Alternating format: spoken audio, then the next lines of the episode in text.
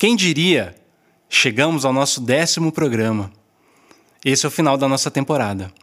E eu quero agradecer desde já a tua companhia, teu apoio, a tua curtida. Em breve voltaremos com a nossa próxima temporada. Mas por enquanto, você fica com o nosso último episódio. Que Deus te abençoe grandemente. Este podcast não é para pessoas super espirituais, gente que não chora, não erra, que não sabe o que é derrota. Esse podcast é para os cansados, os exaustos, os envergonhados. Homens e mulheres fracos, pecaminosos e com talentos limitados. É para gente inteligente, que sabe que é estúpida. E para discípulos honestos, que admitem que são canalhas. Se você sabe que diante de Deus não passa de um maltrapilho, este podcast também é para você.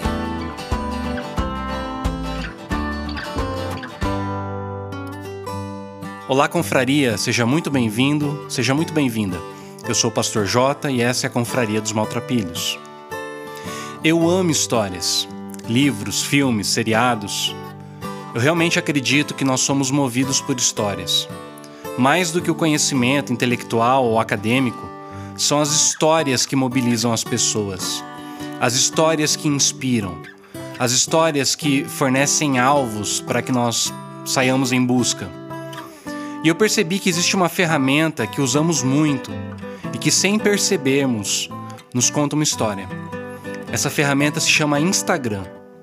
E quando eu digo Instagram, não estou falando da conta da pessoa X ou Y. Eu estou falando do aplicativo de um modo geral. Qual é a história que o Instagram nos conta todos os dias? Se você observar bem o que acontece no aplicativo, além de nos conectar com nossos amigos, ele nos conecta com pessoas bem-sucedidas, seja um artista famoso, uma figura pública ou um influencer. O fato dessas pessoas compartilharem diariamente parte de suas vidas causa em nós uma sensação de proximidade, de intimidade. É mais ou menos assim que funciona. Você tá lá correndo o dedo no stories e de repente você vê aquela atriz famosa da novela cozinhando. Ou então sei lá, você vê aquele padre famoso treinando, correndo, e aí você assiste uma live de uma influencer que ficou milionária e parece que ela está falando diretamente com você. Ou seja, todos os dias nós nos deparamos com imagens daquilo que representa uma vida bem-sucedida para nossa sociedade. Porque ninguém posta uma foto com o olho inchado de choro e anuncia para Deus e para o mundo que acabou de brigar com a esposa ou com o marido. O que é postado são as viagens para as praias paradisíacas do Nordeste, as viagens para Disney, os jantares gourmets, as casas maravilhosas. Ninguém posta suas derrotas, apenas sucesso. O que acontece então é que essa narrativa de sucesso toma conta do nosso coração, sem percebermos. E sem nos darmos conta, essa história que é apresentada para gente de uma vida bem-sucedida, uma vida próspera, captura a nossa imaginação. E quando menos esperamos, nos nos pegamos sonhando, desejando e, consequentemente, nos movendo em direção a esse, a esse ideal. E aí alguém vai me perguntar, tá, e o que, que tem de errado nisso? De fato, a princípio, não há nada errado em ter alguém para se inspirar. O que a gente precisa se questionar é se aquela pessoa que a gente está se inspirando é real ou uma fantasia? E você pode me dizer, mas como assim uma fantasia? A pessoa não está lá? Sinceramente, eu não sei. Será que aquela pessoa que eu vejo feliz o tempo todo, satisfeito o tempo todo, próspera o tempo todo, é a pessoa de fato ou uma imagem idealizada? É a pessoa que está lá ou a persona, ou seja, a máscara, o personagem que a gente apresenta para a sociedade? O que eu sei é que à medida que buscamos essas fantasias de sucesso, duas coisas acontecem.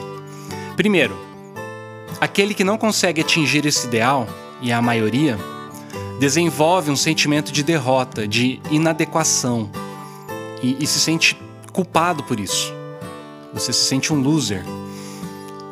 Agora, em segundo lugar, aquele que atinge o ideal, e é uma minoria, passa a viver com medo do fracasso porque existe uma obrigação de manter o sarrafo lá no alto. E, consequentemente, isso gera muita ansiedade. Ou seja, tanto aquele que busca atingir o sucesso e não consegue, e por isso se culpa, quanto aquele que alcança o sucesso e precisa mantê-lo, ambos vivem a partir de um falso eu.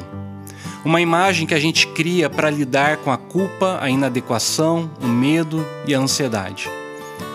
Brennan Manning, que eu brinco que é o nosso patrono, né, que é o autor do Evangelho Maltrapilho, ele chama esse falso eu de o impostor que vive em mim. Ele diz: Viver a partir do falso eu gera um desejo compulsivo de apresentar uma imagem perfeita para o público, de forma que todos nos admirem e ninguém nos conheça. A vida do impostor se transforma numa montanha russa de exultação e depressão. O impostor vive com medo. Os impostores se preocupam com aceitação e aprovação. Por causa da sufocante necessidade de agradar os outros, não conseguem dizer não com a mesma confiança que dizem sim. Por isso fazem das pessoas, dos projetos e das causas uma extensão de si mesmos, motivados não pelo comprometimento pessoal, mas pelo medo de não atingir as expectativas dos outros. Numa entrevista para a revista Vanity Fair, 20 anos atrás, em abril de 91, a cantora Madonna disse o seguinte: O que me impulsiona na vida é o medo de ser medíocre. Esse medo é o que sempre me impele. Apesar de ter me tornado alguém, Ainda tenho de provar que sou alguém. Minha luta não terminou e acho que nunca terminará. Enfim, você pode viver a partir da narrativa do sucesso que o Instagram e outras mídias oferecem, mas eu creio que existe uma narrativa melhor. Uma história que nos desobriga a viver a partir do impostor. No Evangelho de João, Jesus nos oferece uma narrativa alternativa Jesus lança a mão de uma imagem que se repete ao longo de toda a Escritura. Que imagem é essa? A imagem que retrata o povo de Deus como um rebanho de ovelhas e o próprio Deus como pastor desse povo. Passagem mais conhecida é o Salmo 23. O Senhor é o meu pastor e nada me faltará. Mas o que isso significa?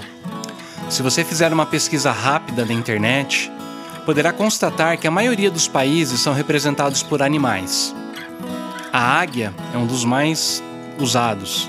Albânia, Áustria, Alemanha, Egito, México, Estados Unidos. Depois vem o leão. Reino Unido, Bélgica, Países Baixos, Marrocos, Etiópia. O lobo é o símbolo da Itália, da Sérvia, da Turquia. O urso é o símbolo da Rússia. O touro, da Espanha. O que todos esses animais têm em comum é a ideia de força, beleza, poder. Talvez pudéssemos chamar essas características de sucesso. Mas quando Jesus diz que aqueles que fazem parte de seu reino são como um rebanho de ovelhas, ele está dizendo que a marca do seu povo não é o sucesso, pelo menos no sentido de força, beleza e poder. A ovelha nos lembra sacrifício e falta de autonomia. Sacrifício porque a ovelha serve de comida para todos esses animais que os países usam como símbolos: leão, lobo, urso. Até a águia pode se banquetear com a carcaça de uma ovelha.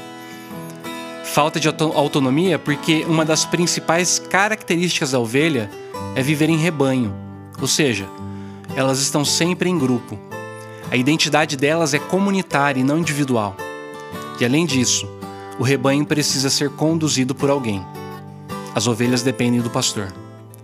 Dessa forma, Jesus nos mostra não somente quem nós somos, mas principalmente quem Deus é. Deus é o nosso pastor, aquele que nos guia. E o pastor é aquele que junta características dialeticamente opostas, como força e ternura. Ao mesmo tempo que um pastor é chamado a demonstrar força, coragem, como por exemplo Davi quando enfrenta um leão e um urso enquanto ele pastoreava as ovelhas do seu pai, o pastor também é aquele que cuida da ovelha ferida que vai atrás da desgarrada e carrega ela no ombro. Ao mesmo tempo que Jesus conduz, que vai à frente e lidera, ele é aquele que se sacrifica em nosso lugar, para que nós alcancemos uma vida plena que satisfaz de verdade. Ele diz lá em João 10: Eu vim para lhes dar vida, uma vida plena que satisfaz. Eu sou o bom pastor. O bom pastor dá a sua vida pelas ovelhas. Ou seja, Jesus, o bom pastor, ele é forte e gentil. Ele é poderoso e humilde. Embora seja o Senhor do universo, ele se fez servo e se abaixou para lavar o pé, pé todo imundo dos discípulos. Embora Jesus fosse o mestre, ele se recusou a se encontrar com os filósofos gregos para poder debater, mas acolheu de graça as crianças e louvou a Deus porque Deus escondeu a verdadeira sabedoria dos sábios desse mundo e ensinou ela para os pequeninos. Com isso, Jesus nos oferece uma narrativa alternativa que diz que a verdadeira vida, aquela que é plena e satisfaz, não é computada pelo número de likes, aquele coraçãozinho vermelho que a gente aperta, mas pelo número de pessoas que eu estou disposto a doar o meu coração através de um olhar amoroso, através de um ouvido amigo, de palavras positivas. A verdadeira vida não é aquela que eu computo pelo acúmulo de riqueza que eu exibo nos meus TBTs, com as fotos de viagens, as fotos dos restaurantes, mas pelo número de pessoas que eu divido não apenas o pão, mas a comunhão da mesa. A verdadeira vida não é computada pelo número de seguidores que admiram o que eu tenho de melhor, mas pelo número de pessoas que conhecem as minhas sombras e falhas e ainda assim me amam. A narrativa de Jesus nos diz que a verdadeira vida não é construída a partir de um falso eu, que esconde aquilo que eu sou de verdade, mas a partir de um relacionamento extremamente íntimo que se doa em favor do outro. Eu sou bom pastor Conheço minhas ovelhas e elas me conhecem. Assim como o Pai me conhece, eu conheço, e eu sacrifico minha vida pelas ovelhas. Portanto, Jesus nos oferece uma narrativa alternativa, uma contra-história para você escolher. A narrativa que Jesus lhe oferece não é aquela baseada no desempenho, no falso eu, no sucesso. A narrativa de Jesus é aquela que diz que você não precisa fingir diante de Deus para ser aceito ou para merecer algo. Ele é o bom pastor que cuida de você. Ele sabe do que você precisa e não vai deixar nada faltar. Ele é aquele que faz você repousar, aquele que leva você para lugares tranquilos. Ele é aquele que renova suas forças e que lhe guia pelo caminho certo. Ele é aquele que está junto de você mesmo quando você caminha pelo escuro vale da morte. Ele é aquele que lhe convida para se assentar à sua mesa, que faz seu cálice transbordar. Ele é aquele que sara suas feridas, aquele que persegue você com bondade e amor todos os dias da sua vida. A única coisa que é esperada da ovelha é que ela escute a voz do pastor e siga essa voz. E para fazer isso, principalmente nos nossos dias, eu não vejo outro jeito senão através de duas disciplinas espirituais: a solitude e o silêncio. Eu queria fazer uma sugestão. Eu sugiro que você separe um momento onde você consiga ficar isolado durante pelo menos um período do dia. Pode ser uma manhã, uma tarde ou uma noite. E que você passe esse tempo em silêncio e oração. Examine seu coração e peça para que o Espírito Santo revele aquilo que está escondido aos seus próprios olhos. Eu sei que não é fácil achar tempo para fazer esse exercício. No entanto, ele é vital para desmascarar nosso impostor e nos ajudar a ouvir a voz de Deus. Citando mais uma vez Brennan Manning, ele diz o seguinte: O impostor tem pavor de ficar sozinho. Sabe que se ficar quieto interna e externamente, descobrirá por si mesmo que não é nada. Será deixado sem nada além da própria insignificância. E para o falso eu, que afirma ser tudo, tal descoberta seria ruína. Obviamente, o impostor se impacienta com a oração, tem fome de coisas excitantes, suplica por experiências que alterem o humor, fica deprimido quando é privado dos holofotes.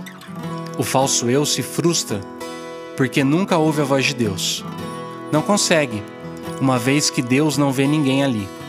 A oração é a morte de toda identidade que não procede de Deus. O falso eu foge do silêncio e da solitude, porque o lembram da morte. Embora seja um exercício dolorido, esse exercício traz grande recompensa. Porque somente no silêncio onde Deus habita somos curados de todas as feridas que a vida nos causou. É no silêncio também que os homens não podem atingir-nos com suas expectativas, com suas opiniões e preconceitos. Porque é ali que nos unimos com Deus. Mergulhamos em Sua luz, em Sua paz, em Seu amor. Que você possa fazer as pazes com o seu impostor. Que você possa seguir a voz do bom pastor. Que Deus te abençoe.